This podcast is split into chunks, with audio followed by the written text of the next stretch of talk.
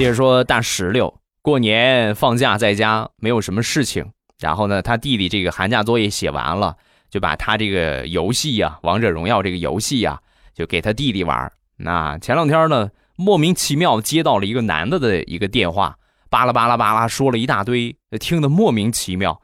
你是谁呀？啊，我认识你吗？说完，对方就说：“亲爱的，你怎么这么快就把我忘了呢？我们一起天天玩王者呀。”啊！一听这话，当时就明白了，赶紧过去问他弟弟怎么回事怎么回事啊？是吧？说完，他弟弟就说：“啊，我看你这么大岁数了，还没个男朋友，我这不是给你撩了一个汉子，呃，希望你早日告别单身。”